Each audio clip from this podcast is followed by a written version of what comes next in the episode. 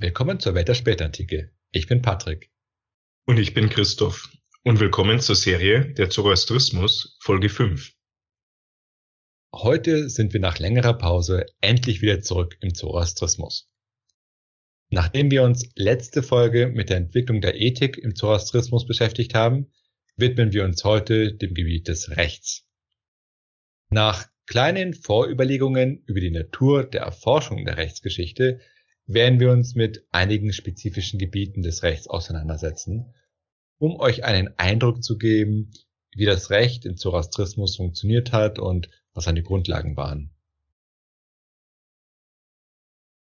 Die Erforschung der iranischen Rechtsgeschichte ist sehr schwierig, wie so viele Dinge, denn anders als bei den Römern sind bei den Iranern keine Rechtskodizes oder die Gästen überliefert bei den Römern war ja Ende des vierten Jahrhunderts nach Christus der Codex Theodosianus geschaffen worden, der alle Gesetze von der Zeit Konstantins des Großen bis hin zu Theodosius I. systematisiert und gesammelt hat.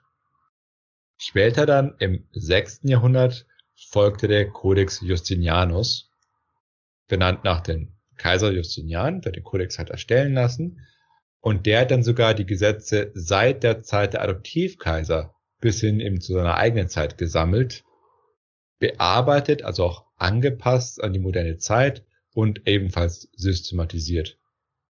Und eben diese beiden Rechtskodizes wurden dann in Westeuropa auch stark rezipiert. Also der Codex Theodosianus stellte in den Nachfolgereichen des Weströmischen Reiches, wie etwa dem Frankenreich oder vorher dem Gotenreich, die Grundlage für die dortige Rechtsordnung und dann so ungefähr ab der zweiten Hälfte des Mittelalters wurde auch der Codex Justinianus stark von den mittelalterlichen Reichen rezipiert.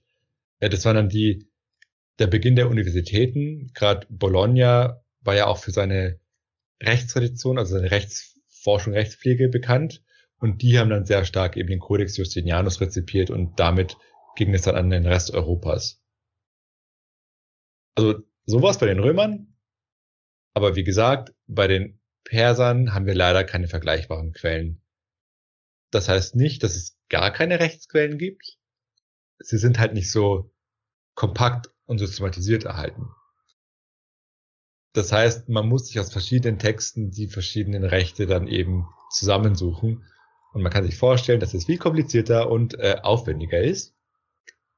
Und hinzu kommt natürlich, dass auch die Rechtssprache und die Rechtsinstitutionen oft schwer zu verstehen sind, gerade auch, weil sich das ja über die Zeit immer weiterentwickelt. Das heißt, so technische Ausdrücke in einem Jahrhundert und in einem anderen Jahrhundert heißen die anders und dann musst du dir erstmal verstehen, dass das mehr oder weniger dieselbe Sache beschreibt.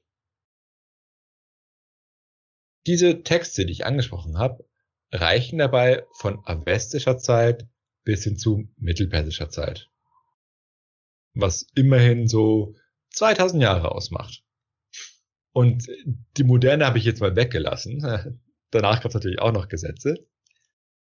Und natürlich ist es eben so, dass sich das Recht weiterentwickelt hat. Und man muss eben konstruieren, wie diese Entwicklung stattgefunden hat. Und natürlich, wenn man sich mal überlegt, dass es 2000 Jahre sind, gibt es auch Lücken, ne, also in, in der Überlieferungsgeschichte. Das heißt, es ist nicht immer alles so stringent. Dann hat man ebenfalls noch das Problem, okay, wir haben einen Text und was machen Texte so? Gerade auch Rechtstexte. Sie beziehen sich auf andere Texte, die deutlich älter sind. Möglicherweise erwähnen die auch nochmal andere Texte. Und jetzt haben wir das Problem, dass die Datierung der einzelnen Texte und der Texte, die erwähnt werden, auch nicht immer so einfach ist. Wodurch es natürlich schwierig ist, eine vernünftige Rechtsgeschichte zu konstruieren. Und ich sage das deswegen, denn normalerweise ist es ja so, man liest eine historische Darstellung und dann hast du eine klare Linie, das hat sich so entwickelt und dann so und so und so weiter. Dabei soll man sich aber im Klaren darüber sein, dass sehr, sehr viel Arbeit dahinter steckt, um so eine Darstellung schreiben zu können. Und dass es oft komplizierter ist. Und dass es eben natürlich an den verschiedenen Schritten der Erforschung auch Unsicherheiten gibt. Kann man jetzt die Lage der ähm, iranischen Rechtstexte vielleicht mit der der römischen vor der Kodifizierung durch Theodosius vergleichen? Dass es einfach viele verschiedene Schriftstücke gibt oder Gesetze, die so irgendwie umherschwirren? Eventuell. Ja, also es gab tatsächlich ein ziemliches Durcheinander im römischen Recht vorher. Also es gab Ansätze von Sammlungen und so weiter, aber du hast natürlich verschiedene Rechtstraditionen gehabt. Dann hast du natürlich den Fall, ein Reich delegiert, also du hast ja keine große Bürokratie gehabt bei den Römern, sondern mhm. du hast auch noch lokale Rechtstraditionen gehabt und, und dann vielleicht noch religiöse, wenn du dir jüdisches Recht und so weiter nimmst. Und ja, und vieles war auch irgendwie eine stark gemütliche Tradition. Also du hast dann einen gehabt, der fragt bei der anderen Stadt, hey, wie ist es mit dem und dem Recht? Und dann hat der im Archiv nachgeguckt, ob es da sowas gibt. Und dann hat er den Bescheid gegeben. Hat ihm aber zum Beispiel nicht unbedingt eine Kopie geschickt. Also ja. sehr unsicher, eigentlich sehr durcheinander. Man, man wundert sich schon fast, dass es so gut funktioniert hat. Mhm. Andererseits ist natürlich so ein Reich damals eh anders gewesen, dass die Notwendigkeit vielleicht für Einheitlichkeit nicht so stark gegeben war wie jetzt heute, weil die Leute auch nicht so mobil sind. Aber ja, auch, auch damals ist es schwierig zu untersuchen, wie war denn das Recht eigentlich vorher. Deswegen ist auch der Codex Theodosianus eine wichtige Quelle, oder, oder auch der Codex Justinianus, äh, weil du halt diese extreme Schwierigkeit hast. So, wenn ich mir jetzt vorstelle, ich bin ein Anwalt und ich habe einen Klienten, den ich verteidigen muss, wie gehe ich dann vor? Gehe ich da in die Bibliothek und schaue nach möglichst vielen Quellen oder? Mhm, okay, du wirst auf alle Fälle eher eine Rechtsausbildung haben. Wie die im Detail aussah, weiß ich nicht, muss ich mhm. zugeben. Ähm, naja, lokal wirst du sicher irgendwie, äh, das Recht wurde ja schon aufgeschrieben und, und das dann eben lokal, also vorher. Und äh, dann wirst du natürlich als, als Jurist wissen, wo, wo das liegt wahrscheinlich. Ähm, und dann später hat man es eben nochmal vereinheitlicht, was natürlich fürs Reich insgesamt wichtig ist. Okay. So viel zur Vorrede. Denn wie gesagt, mir ist immer wichtig, nicht nur, dass man ein bisschen was lernt, sondern dass man auch versteht, wie man überhaupt darauf kommt. Ich habe jetzt vom iranischen Recht gesprochen. Jetzt geht es hier natürlich um den Zoroastrismus und da stellt sich die Frage, wie war jetzt das Verhältnis zwischen Religion und Recht? Bereits vor der sasanidischen Zeit hat der Zoroastrismus das Recht wohl schon beeinflusst, auch wenn wir über diese frühe Zeit natürlich kaum Quellen haben.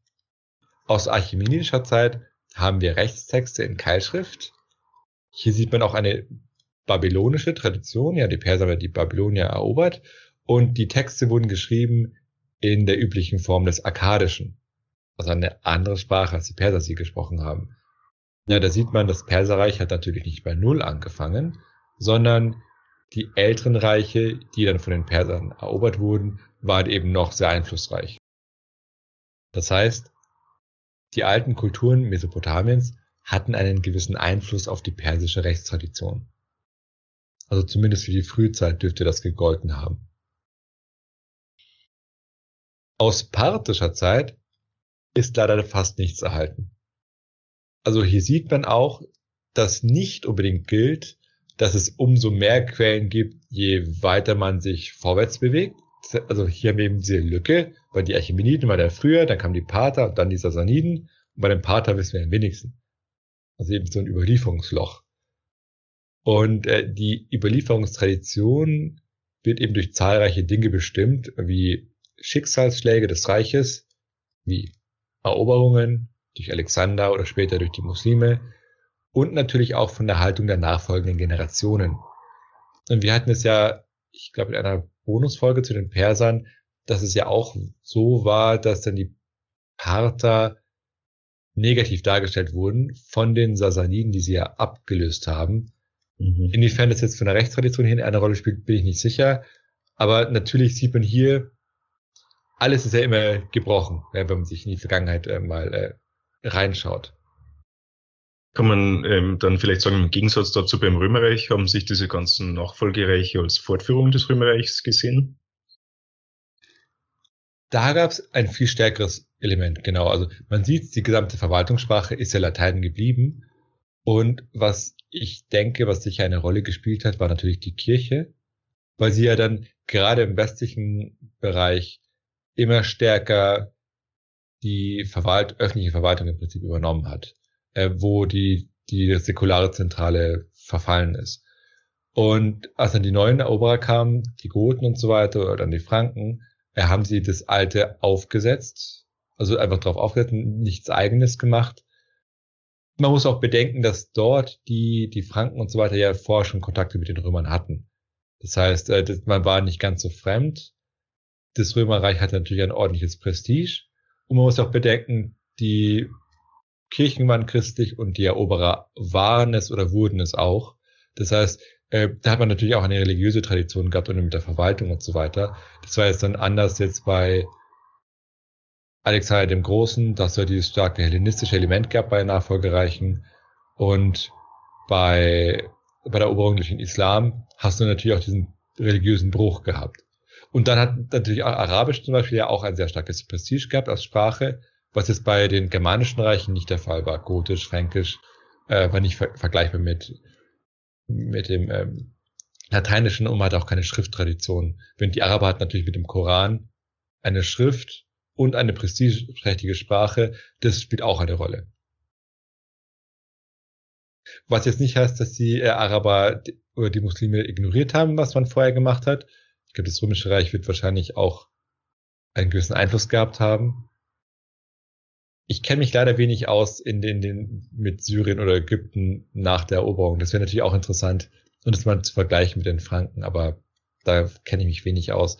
Und bei den Persern spielt natürlich eine Rolle, die Perser hatten durchaus ein, ein kulturelles Prestige und haben dann äh, gerade in der Epik durchaus äh, arabische Literatur auch sehr stark beeinflusst.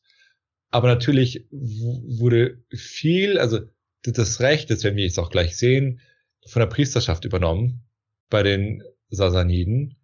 Und die haben natürlich dann ihr, ihr Prestige verloren, ja, weil, weil die Muslime waren, haben, haben ja natürlich eine andere Tradition gehabt.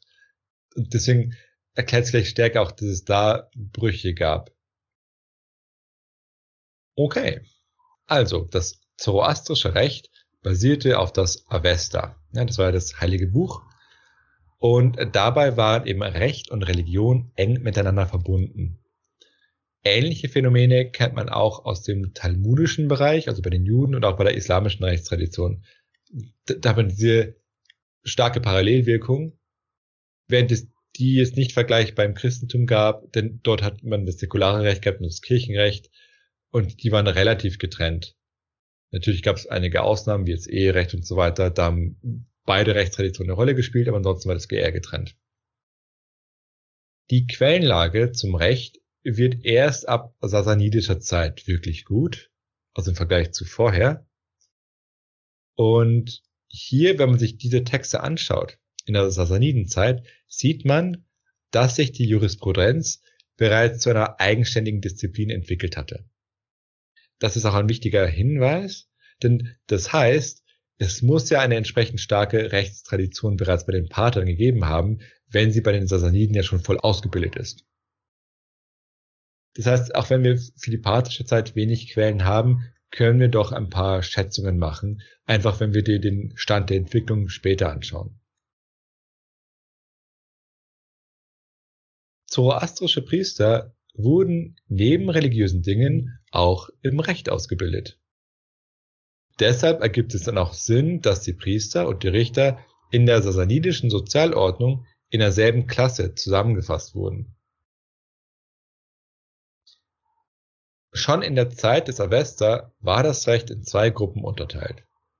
In Reinheitsregeln und ethische Regeln einerseits und andererseits reguläre Fragen des Straf- und Zivilrechts. Die erste Gruppe ist als das Recht beschrieben, das die Dämonen fernhält, und die andere Gruppe gilt als das Gesetz Zarathustras. Und gemeinsam konstituieren sie eben das zoroastrische Recht. In den späteren Pahlavi-Texten, also in den mittelpersischen Texten, findet sich die gleiche Unterscheidung. Das heißt, dass Priester schon früh Aufgaben eben in diesen beiden Sphären übernommen haben. Zum einen waren sie für die Einhaltung der Reinheitsregeln und Normen der Gesellschaft verantwortlich und zum anderen mussten sie Streitigkeiten innerhalb der Gemeinschaft regeln. In sasanidischer Zeit hatten die Richter drei Prinzipien zu berücksichtigen. Den Avesta, den Zand, ne, zur Erinnerung, das waren ja die Kommentare zum Avesta, und den Konsens der Rechtschaffenen. Da sich die Normen der Gesellschaft natürlich mit der Zeit wandeln, mussten die Richter den Avesta entsprechend adaptieren. Bestimmte Kommentatoren des Avesta wurden auch zu einer wichtigen Autorität. Zu nennen wären hier Sochans, Medoma und Abarak. Das ist ja bis heute so, dass tatsächlich du hast eben das Recht, du hast halt die Gesetze und eine Rechtstradition. Das ist ja auch so, dass man ja Gesetze oft auf eine bestimmte Art und Weise auslegen, also auf unterschiedliche Art auslegen kann. Wenn man aber das dann nachverfolgt, dann sieht man, okay, es wurde eigentlich immer nur auf eine bestimmte Art und Weise ausgelegt und es ist dann auch normbildend. Also bis zum heutigen Tag. Und die verschiedenen Kommentatoren des Rechts bildeten dann auch Rechtsschulen und diskutierten dann verschiedene Meinungen. Und wann diese Rechtsschulen entstanden sind, ist jedoch schwer zu datieren. Aber man schätzt so um das fünfte und sechste Jahrhundert. Aber wie gesagt, ist ein bisschen unsicher. Okay. Schauen wir uns jetzt einmal konkrete Themen an. Wie verhielt sich das Recht zu den unterschiedlichen Rechtssubjekten? Die iranischen Rechtstexte spiegeln natürlich die iranische Gesellschaft in unterschiedlichen Stadien wider.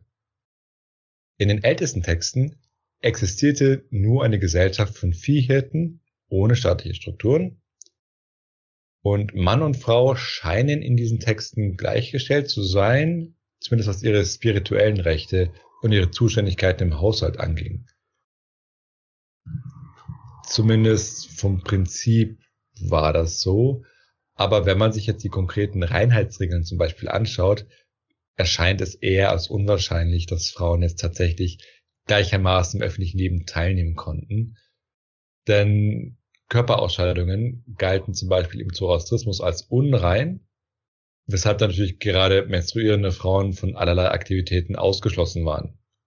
Also man sieht, es, man hat hier ein System, in dem prinzipiell für alle die gleichen Regeln galten, aber diese Regeln auf die Geschlechter unterschiedlich sich ausgewirkt haben. Zu den Reinheitsregeln gibt's dann in der nächsten Folge mehr. Und in sasanidischer Zeit hatte sich das aber geändert und das Recht hatte sich dann sehr stark ausdifferenziert und die verschiedenen Rechtssubjekte unterschiedlich voneinander behandelt. Dabei kam es jetzt darauf an, welches Geschlecht man hatte, welchen Rang man in der Gesellschaft hatte, also aus welcher Klasse man kam und ob man Iraner oder Zoroastrier war oder nicht. Und natürlich gab es auch Klassiker, Antike, die Unterscheidung zwischen frei und unfrei. Frauen blieben unter der Vormundschaft ihres Vaters. Ein nicht zoroastrischer Sklave eines ebenfalls nicht zoroastrischen Herren konnte freikommen, wenn er zum Zoroastrismus konvertierte. Das gibt nicht-zoroastrischen Sklaven natürlich einen Anreiz zur Konversion. Andererseits ist natürlich auch die Frage, wie einfach war jetzt die Konversion? Zum einen wird man ja irgendeine Form von Unterweisung gebraucht haben, um sich ja überhaupt mit dem Zoroastrismus auseinanderzusetzen. Andererseits ist die Frage, wie viel Eigentum ein Sklave konkret hatte. Also kann man richtig frei sein, wenn man kein eigenes Eigentum hatte. Also hier muss man ja unterscheiden, also zwischen rechtlicher Freiheit und tatsächlicher Freiheit. Denn es bringt dir nichts, wenn du irgendwie frei bist, plötzlich, aber nichts hast. Das gibt's ja auch heute, ja, wo man ja allerlei Zwängen unterworfen sein kann, die die eigene Freiheit einschränken, auch wenn du jetzt staatlich natürlich äh, immer frei bist. Aber einfach ökonomische Zwänge und ähnliches gibt's ja immer. Ja, aber man ist wenigstens nicht die Willkür eines Herrn unterworfen. Stimmt. Die haben ja bestimmt äh, Züchtigungsrecht und so Sachen gehabt. Damit habe ich mich nicht beschäftigt, das weiß ich, aber ich vermute mal. Ähm, aber man war natürlich nicht dumm. Man hat durchaus erkannt, ähm, dass es ja nicht so einfach ist, äh, einfach äh, zu konvertieren oder frei zu werden. Äh, deswegen, wenn jetzt ein Sklave konvertieren wollte, dann wurden die Zoroastrier dazu angehalten, ihm bei der Konversion zu helfen und in diesem Zusammenhang auch Kredite zu geben. Also man hat an diesen finanziellen Aspekt durchaus gedacht. Und aber wenn man sich jetzt diese Regeln anschaut, ja, oh, du kommst frei, wenn du konvertierst, dann waren diese Regeln natürlich nicht unbedingt dazu geeignet, religiöse Spannungen niedrig zu halten. Wobei ich jetzt aber auch keine konkrete Literatur dazu gelesen habe, ähm, wie das jetzt in der Praxis aussah. Denn man muss natürlich bedenken, das eine ist die rechtliche Theorie und das andere ist die gesellschaftliche Wirklichkeit, was ja nicht immer das gleiche ist. Und das kann man manchmal auch an den Gesetzen ablesen. Das ist auch ein interessantes Thema. Ähm, dass man guckt, okay, was sollte ein Gesetz bezwecken und welche Normen hat es als Grundlage, aber wie jetzt dann wirklich ausgeschaut, das ist ja immer was anderes. Der Klassiker ist ja, wenn du feststellst, dass bestimmte Gesetze immer wieder in verschiedenen Variationen erlassen wurden, dann ist das ja zum Beispiel ein Hinweis darauf, dass es ja nicht eingehalten wurde oder zumindest oft gebrochen wurde. Und da sieht man, okay, die Regierung hat es für nötig befunden, das nochmal zu erlassen, in der Hoffnung, dass es dieses Mal klappt. Oder man kann natürlich auch, auch sehen, dass bestimmte Themen für eine Regierung wichtig geworden sind, die vielleicht in den Jahrzehnten oder Jahrhunderten davor keine Rolle gespielt haben. Da gibt es auch interessante Projekte, äh, wo man sich Protokolle anschaut zum, zum Bundestag, Bundestagsreden. Und dann kann man auch schauen, welche Themen sind äh, hochgekommen und welche Wörter werden zum Beispiel nicht benutzt. Das mhm. kann man heute natürlich digital relativ schnell machen. Das ist auch sehr interessant. Aber okay. Zurück zum zoroastrischen Recht. Ein Zoroastrier durfte seinen Sklaven nicht an einen Nicht-Zoroastrier verkaufen. Wenn dies geschah, galten sowohl der Käufer als auch der Verkäufer als Diebe. Interessant wäre hier die Frage, als wessen Dieb eigentlich der Verkäufer galt, weil wem hat das denn bitte schon geklaut? Aber wahrscheinlich geht sie nur um einen rechtlichen Status. Dürfte jetzt ein Zoroastrier zoroastrische Sklaven besitzen?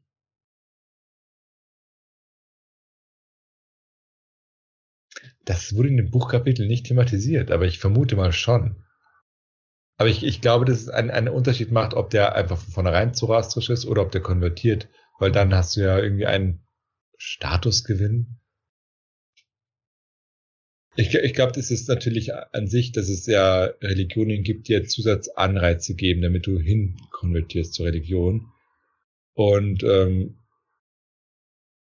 ja, also ich, okay, ich muss zugeben, ich habe dazu jetzt zu dieser Frage konkret nichts gelesen, aber die Gesellschaft, äh, sagen wir so, die, die Herren der Sklaven hätten ja sicher ein Interesse daran, auch zoroastrische Sklaven haben zu dürfen. Denn ansonsten verlierst du all deine Sklaven. Denn wenn du den nicht Zoroastriern sagst, ihr könnt äh, frei werden, dann wäre das ja eine Abschaffung der Sklaverei. Ich glaube nicht, dass sie das ähm, gewollt hätten. Dürften Christen in Rom christliche Sklaven halten? Ich glaube schon. Ich überlege gerade, ob es da ähnliche Regelungen gab mit Konversionen. Ich, weiß es nicht, muss ich zugeben. Ähm, aber es gab halt dann eben eine christliche Ethik, dass du natürlich den Sklaven äh, entsprechend ähm, behandeln sollst.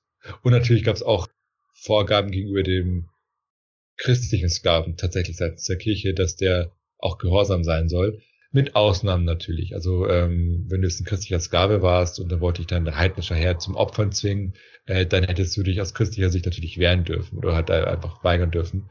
Aber prinzipiell äh, war man nicht gegen Sklaverei an sich. Okay. Im Prinzip hat man also in diesem Bereich des Wirtschaftslebens, und ich definiere das mal so mit Sklaven, eine Grenze zwischen den religiösen Gemeinschaften gezogen. Die Unterscheidung zwischen den Menschen unterschiedlicher Religionen wurde also auch weit über den kultischen Bereich auf gesetzlicher Ebene forciert. Ja, das siehst du hier mit den Sklaven, dass man die unterscheidet. Wie stark diese Unterscheidung der Religionen im Alltag eine Rolle gespielt hat, wird sicher auch von der Region abhängig gewesen sein.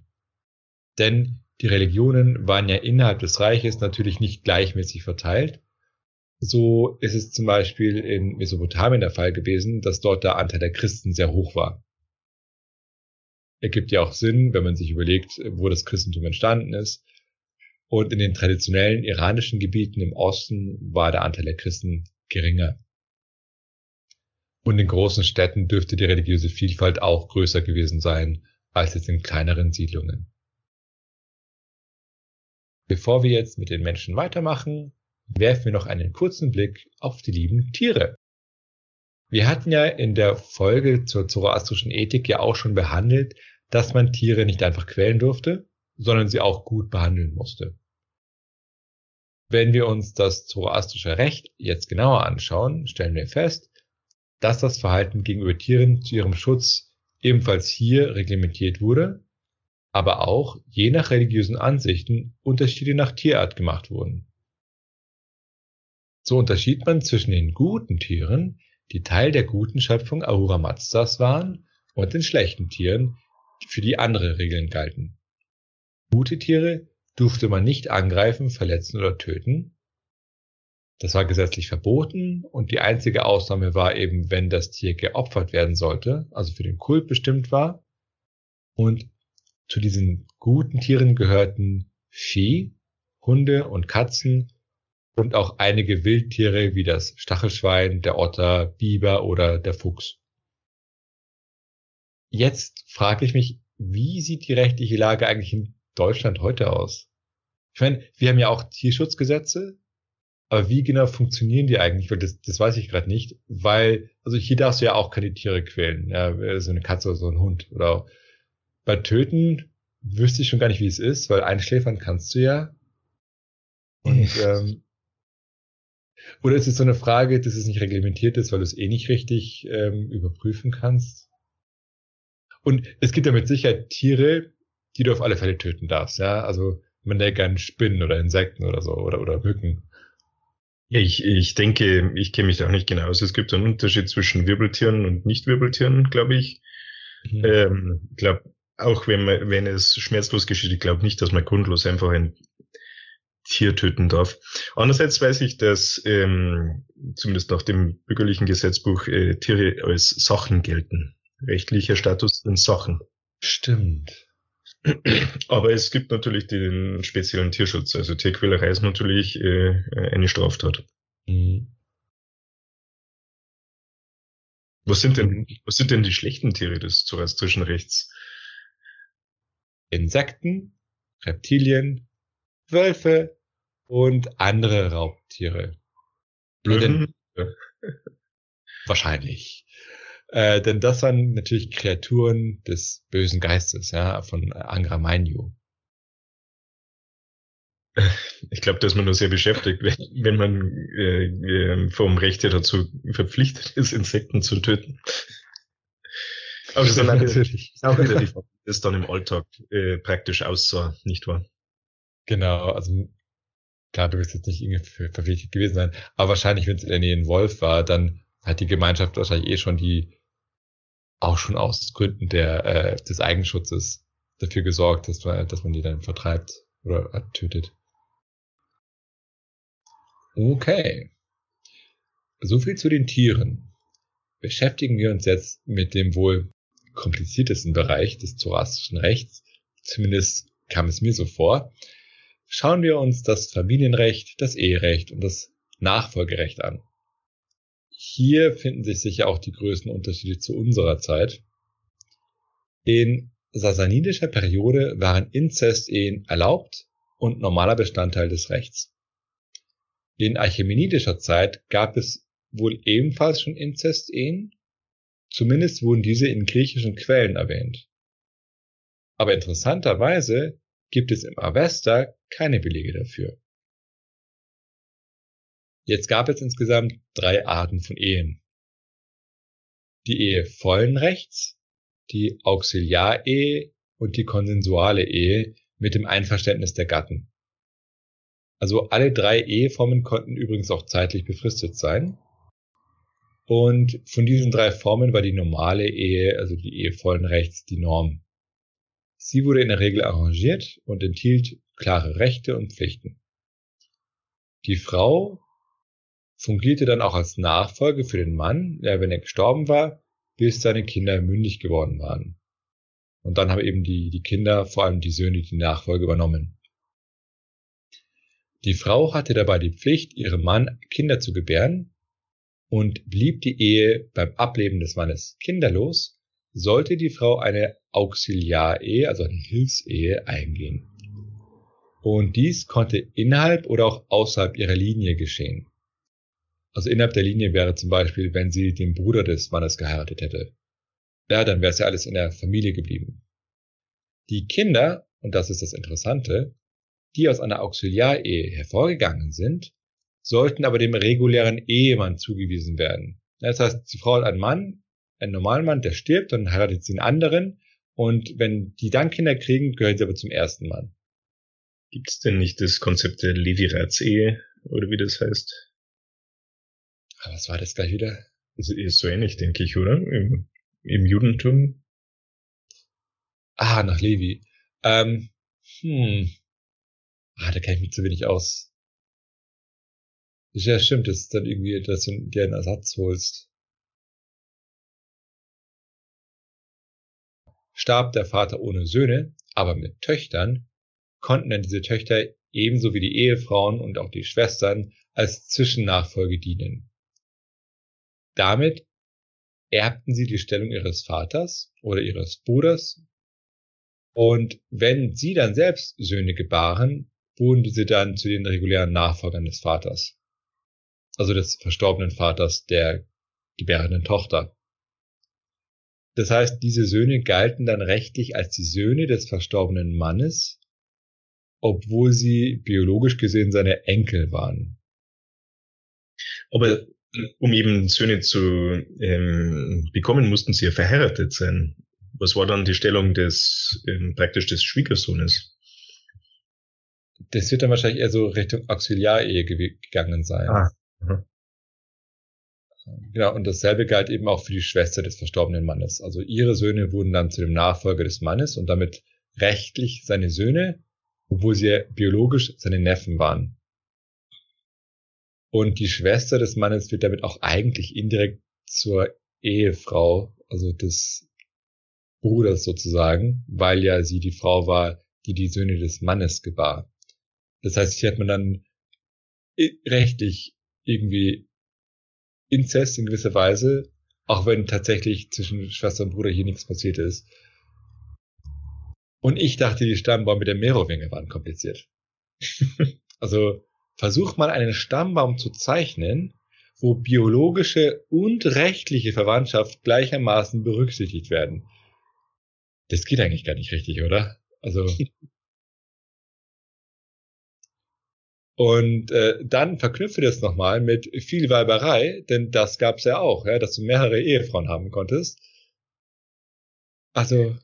Ja, das ist schwierig zu zeichnen. Übrigens, der Begriff Vielweiberei ist wahrscheinlich ein bisschen äh, altmodisch. Polygamie Ja, ich fand's so lustig, beim Mastakismus kam eben das Wort Frauengemeinschaft. Wir werden es mhm. gleich mal äh, sagen. Und einmal habe ich auch, und es war, ein, es war ein moderner Autor, äh, Weibergemeinschaft gelesen. Was irgendwie dann durchaus amüsant war. Aber, aber, aber ganz trocken und ernsthaft, nicht ironisch. es, es, es, klingt so, als wäre die Quelle vielleicht 100 Jahre alt. Es war ein wissenschaftlicher Aufsatz, der war vielleicht 10 Jahre alt oder so. Ja, okay, vielleicht 30, aber. ähm, ja, da denke ich mir gut, dass ich bei der Perser-Serie keine Stammbäume gezeichnet habe. Schon bei den Merowingern hat das immer deutlich länger gebraucht, als ich vorher gedacht hätte. Ja, ja, mit den ganzen, was, was war da gleich wieder mit diesen Mehr, Mehrfach-Ehen und. Ja, da gab es den einen, der hatte irgendwie sieben Frauen. Ähm, zwei davon waren Schwestern, das war das Beste.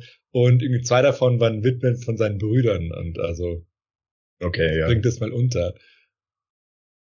Noch interessanter wird es, wenn du noch, noch die Morde mit hinzufügst. okay. Also, das war die Situation. Und in sasanidischer Zeit wurde aber noch eine zusätzliche Konstruktion eingeführt. Weil die bisherigen nicht ausgereicht haben. Also man sieht, die Perser haben sich durchaus viel Mühe gegeben, um die Nachfolge auch wirklich zu garantieren. Und die weitere Konstruktion war, starb ein Mann kinderlos, konnte er aber innerhalb oder außerhalb der Familie einen Mann als Ersatznachfolger bestimmen. Dessen Pflicht wäre es dann gewesen, eine Auxiliarehe einzugehen, damit diese Ehe dann einen regulären Nachfolger produziert. Das heißt, anstatt jetzt äh, eine weibliche Verwandte zu nehmen, kannst du noch einen anderen Mann bestimmen, der sich darum kümmert. Was natürlich äh, notwendig sein kann, wenn du keine weiblichen Verwandten hast. Also wenn du jetzt wirklich keine Schwestern und Töchter hast oder so. Oder auch, da deine Frau vielleicht auch gar nicht mehr fruchtbar ist, wenn du stirbst. Kann ja auch sein. Und zu diesem Zweck konnte auch ein Teil des Besitzes des Verstorbenen aufgewandt werden. Ja, das heißt, du schaffst auch finanzielle Anreize. Ja, und dann versteht man auch, wieso ein Mann sich jetzt überhaupt bereit erklärt, da den Nachfolger für jemand anders zu zeugen. Und natürlich musst du auch Besitz bereitstellen, um die Versorgung des Kindes zu gewährleisten, wenn es dann gezeugt ist. Und Ziel des Ganzen war eben die Struktur der Abstammungsgemeinschaft als wichtigste soziale und rechtliche Einheit zu erhalten. Das galt natürlich ebenso für den Besitz dieser Einheit. Ja, wenn man sich überlegt, wie viele Kriege es in Europa gab, wenn, wenn ein Monarch ohne äh, Söhne verstorben ist, ähm, in dem ja, Sinn wäre vielleicht auch äh, uns einiges, ne, uns, also den, unseren Vorfahren, unseren Vorfahren einiges erspart geblieben. Ja. Ja, stimmt. Aber da sieht man, äh, die späteren Europäer haben es mit der Blutsverwandtschaft viel ernster genommen, nicht wahr? Ja. Also, Zum Beispiel Maria Theresia, oder? Da gab es doch einige Kriege. Stimmt. Stimmt, wobei die natürlich regulär ähm, geerbt hat, aber dann hat Friedrich der Große natürlich dann gesagt, oh, das ist ja nicht, äh, geht ja nicht. Aber ich hätte jetzt vor allem an den spanischen Erbfolgekrieg äh, gedacht, als die Habsburger dort ausgestorben waren. Mhm. Dann die Bourbonen und die österreichischen Habsburger. Ja. Das wurde dann lokal noch Bayern der Landshut der Erbfolgekrieg. Bayerische Erbfolgekrieg. Stimmt. Ja, die, ich überlege gerade, wie es andere Traditionen gemacht wenn man das Wort Erbfolgekrieg sagt, dann weiß man, das wäre ein Krieg, der durch so eine Konstruktion zu verhindern gewesen wäre. Stimmt. Ja. Und wenn man sich jetzt diese potenziell sehr komplizierten Konstruktionen anschaut, kann man sich fast schon wieder vorstellen, dass die Mazakisten wirklich einfach nur die Frauengemeinschaft einführen wollten, wo sich dann eben jeder Mann die Frauen teilt, ja, um einfach das Ganze zu vereinfachen. Einerseits hatte ich ja damals in der Folge zum Mazakismus ja darauf hingewiesen, dass es unwahrscheinlich ist, dass diese Position wirklich vertreten wurde, also die der Frauengemeinschaft, weil ja die Abstammung eine wichtige Rolle gespielt hat und Männer sicher jetzt keine Kinder haben wollten, von denen sie nicht wissen konnten, ob das jetzt ihre eigenen sind. Aber andererseits sieht man, dass die biologische Abstammung durchaus mit, mit den Ersatzkonstruktionen auch nicht die einzige Rolle gespielt hat. Und wenn man sich ansieht, wie komplex diese Eheregelungen waren und wie stark sie natürlich mit den Besitzverhältnissen verknüpft waren, dann bin ich auch ziemlich sicher, dass eben die Masakiten hier, also im Familien- und Eherecht, sicher tatsächlich Reformvorschläge hatten. Die Frage ist natürlich, wie die genau jetzt wirklich ausgesehen haben. Denn ich habe ja gesagt bei der Folge dazu bei den Masakiten, dass ich es für unwahrscheinlich halte, die Geschichte mit der Frauen, äh, Frauengemeinschaft, aber ich glaube, wenn man sich das Ehe- und Familienrecht anschaut, wird es ein bisschen nachvollziehbar, wie man überhaupt darauf kommen konnte, dass jemand vielleicht das angeblich sagt. Also ich wünsche an dieser Stelle, ich hätte bei der Perser-Serie, bei der Folge vom Mazakismus, besser mich in das zoroastrische Eherecht eingelesen. Dann hätte ich vielleicht auch in dem Zusammenhang mit dem Mazakismus das besser diskutieren können. Denn wenn man sich, wie gesagt, die rechtliche Lage ansieht, also den Ist-Zustand, wäre es ja sicher verständlicher gewesen, wieso man überhaupt Reformen durchsetzen wollte. Wie die jetzt im Detail ausgesehen haben, ist natürlich eine andere Frage. Aber naja, hinterher war es uns immer besser. Und für diejenigen, die sich jetzt fragen, okay, was jetzt Masochismus eigentlich ist und die unsere Perser-Serie nicht kennen, äh, dort haben wir eine eigene Folge zum sogenannten Masochismus gemacht. Der war nämlich eine Unterströmung oder eine, eine Bewegung innerhalb des Zoroastrismus oder eben eine Häresie, je nach Perspektive. Und die haben dann interessante sozialreformerische Ideen gehabt. Und ich denke, die Bewegung wird auch in unserer zoroastrischen Serie auch nochmal vorkommen, wenn wir dann uns mit dem zeitlichen Abriss der Religion beschäftigen. Zur Erinnerung, nach den Folgen mit den inhaltlichen Themen, also nach der nächsten Folge, werden wir mit sieben Folgen zur Geschichte des Zoroastrismus weitermachen. Okay, genug von der Ehe geredet. Jetzt geht es um das Eigentumsrecht und um die Pflichten. Über das Eigentumsrecht wissen wir leider nur sehr wenig. Wir wissen aber, dass es zu den wichtigsten Pflichten der Mitglieder des Haushaltes gehörte, das auf das Eigentum Acht zu geben. Diese Pflichten waren auf der gleichen Ebene angesiedelt wie die priesterlichen Pflichten. Ja, man sieht, die Leute nehmen es ernst. Und der wichtigste mobile Besitz zum Beispiel war das Vieh. Seine Wichtigkeit kann man unter anderem auch daran ablesen, dass auch Schäferhunde und Wölfe, die Schafe rissen, in der zoroastrischen Literatur prominent vertreten waren. Also, das ist ja die Lebensgrundlage einfach, oder? Genau. Und zu den wichtigsten Pflichten gehörte sicher die Vertragstreue. Ergibt ja auch Sinn. Es wurden sechs Klassen von Verträgen unterschieden. Zum einen wörtliche Verträge und Verträge per Handschlag und die weiteren Kategorien wurden nach ihrem Wert bemessen. Dabei wurde der Wert über das Tauschobjekt bestimmt, das man für eine Sache einfordern konnte. Und diese vier Arten von Tauschobjekten die eben diese vier Klassen konstituiert haben, waren ein Schaf, ein Ochse, ein Mensch und ein Stück Land. Da wäre interessant zu verstehen, was der Unterschied zwischen einem wörtlichen Vertrag und einem Vertrag durch Handschlag ist. Wer steht vor, du machst einen Vertrag mit jemand und dann weigert sich diese Person, dir den Handschlag zu geben. Was denkt man sich denn dann dabei? Also du musst irgendwie einen Unterschied gegeben haben, den wir jetzt so nicht verstehen wahrscheinlich. Ja, ich, ich, vielleicht hat es auch was mit Zeugen zu tun. Mhm. Ah, okay. Mhm. Aber ich überlege gerade. Ja, also also jetzt vom Gefühl her wirkt jetzt ein äh, vielleicht gibt es einfach so äh, so kleine Verträge, wo du jetzt nicht sagst, okay, wir bestimmen das und dann geben wir uns die Hand, sondern wenn jetzt ähm, Sag mal, du kaufst etwas. Dann, dann schließt du ja einen Kaufvertrag ab, aber du willst jetzt nicht so die Hand reichen, sondern nur so, oh, man falsch, man sagt, ah ja, okay, einigen wir uns und dann tauschst du das zum Beispiel. Das ist jetzt irgendwie weniger, hat jetzt weniger, was nicht, Kraft dahinter, als wenn jetzt Handschlag oder so, keine Ahnung. Ja. Diese Verträge mussten auch unabhängig von der Religion der Vertragspartner eingehalten werden. Und selbst die folgenden Generationen mussten sich um die Erfüllung der vertraglich verabredeten Verpflichtungen bemühen. So, das ist eine. Jetzt gucken wir uns das Eigentumsrecht an. In Bezug auf Besitz wurden zwei Prinzipien unterschieden.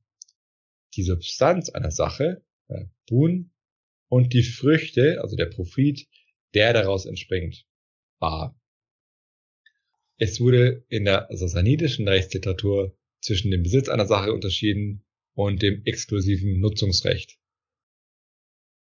Der Besitz einer Sache wäre das Chveshi gewesen, das hätten die Römer Dominium genannt, während das Nutzungsrecht, ohne notwendigerweise die Sache selbst zu besitzen, wäre äh, Darischen gewesen. Also Possessio auf äh, Latein. Und all diese Kategorien spielten auch eine wichtige Rolle bei der Entwicklung des Erbrechtes. Und wir sehen hier bei der Sonderform auch, ähm, inwiefern es sinnvoll sein kann, zwischen Nutzungsrecht und äh, Eigentumsrecht zu unterscheiden.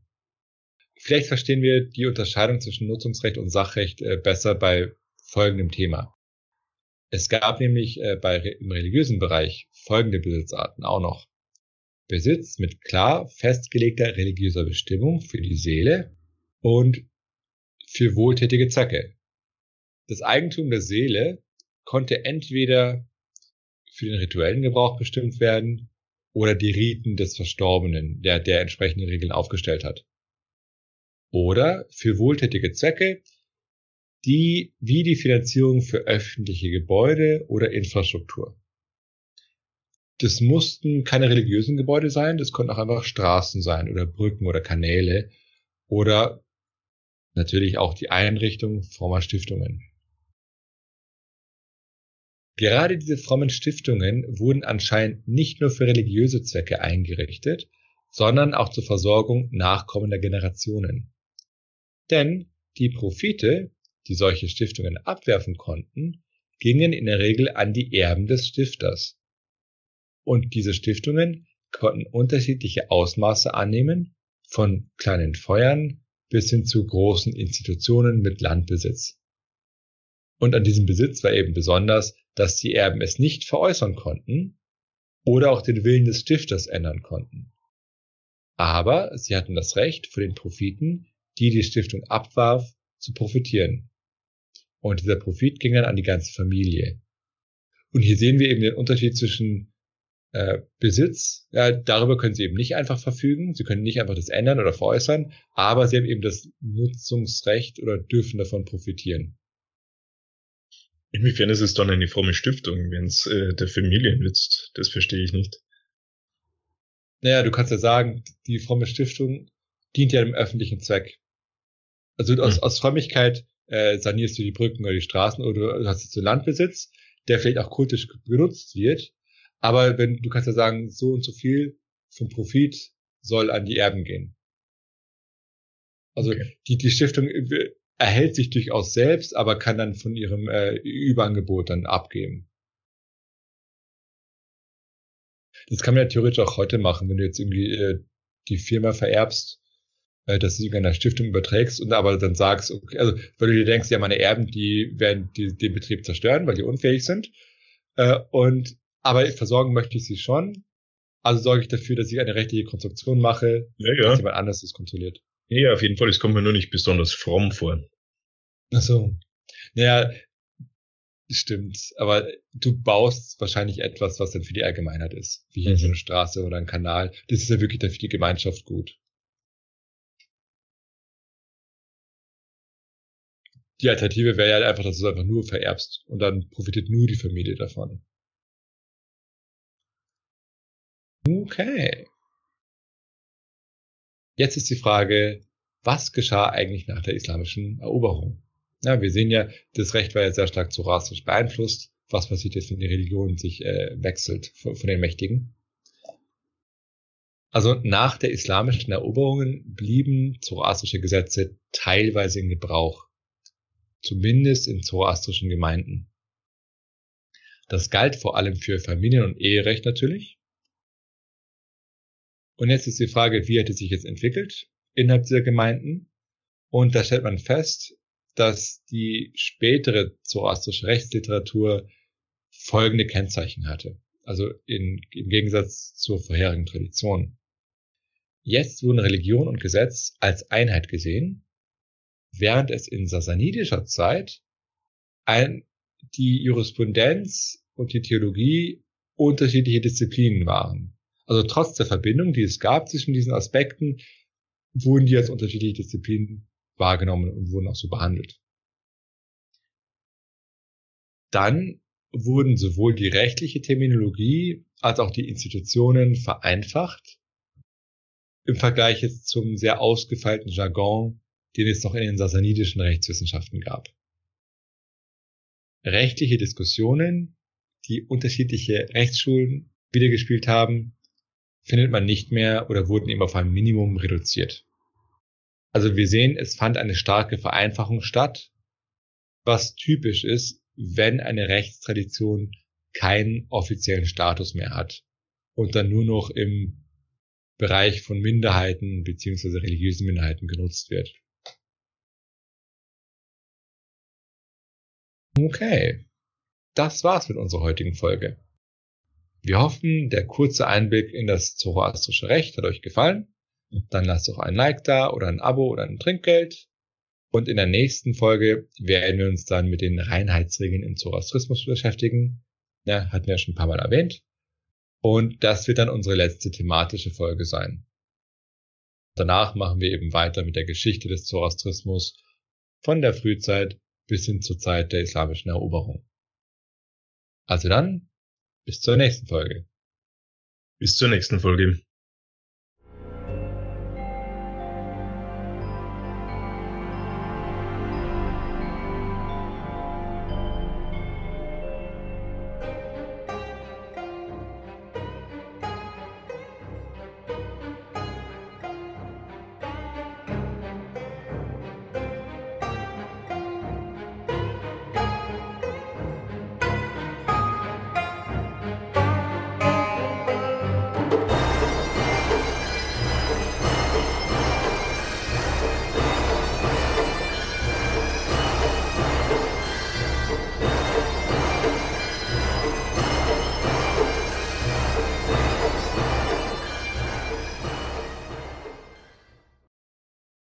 Eigentlich erwartet, dass vielleicht ein bisschen was zum Strafrecht kommt oder wie so ein Prozess abläuft oder so.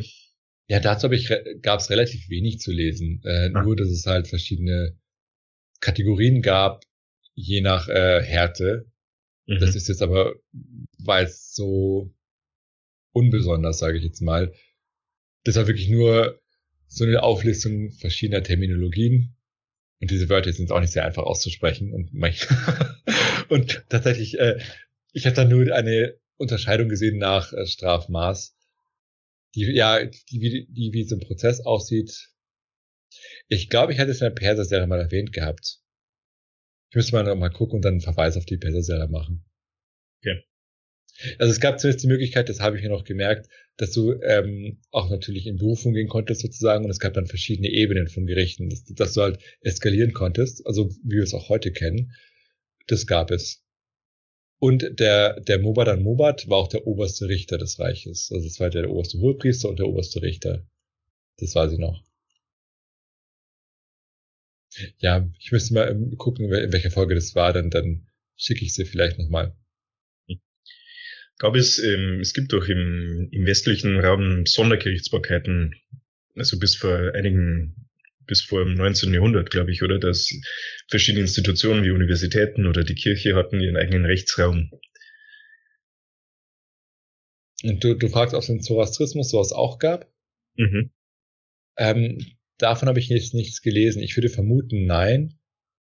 Zumindest in der Zeit, wo der Zoroastrismus dominant war weil du ja diese Unterscheidung gar nicht so stark gehabt hast. Also ähm, weil die eben so klar verbunden waren und eben, dass Priester auch in rechtlichen Dingen ausgebildet waren, dann hast du, glaube ich, weniger die Notwendigkeit dafür.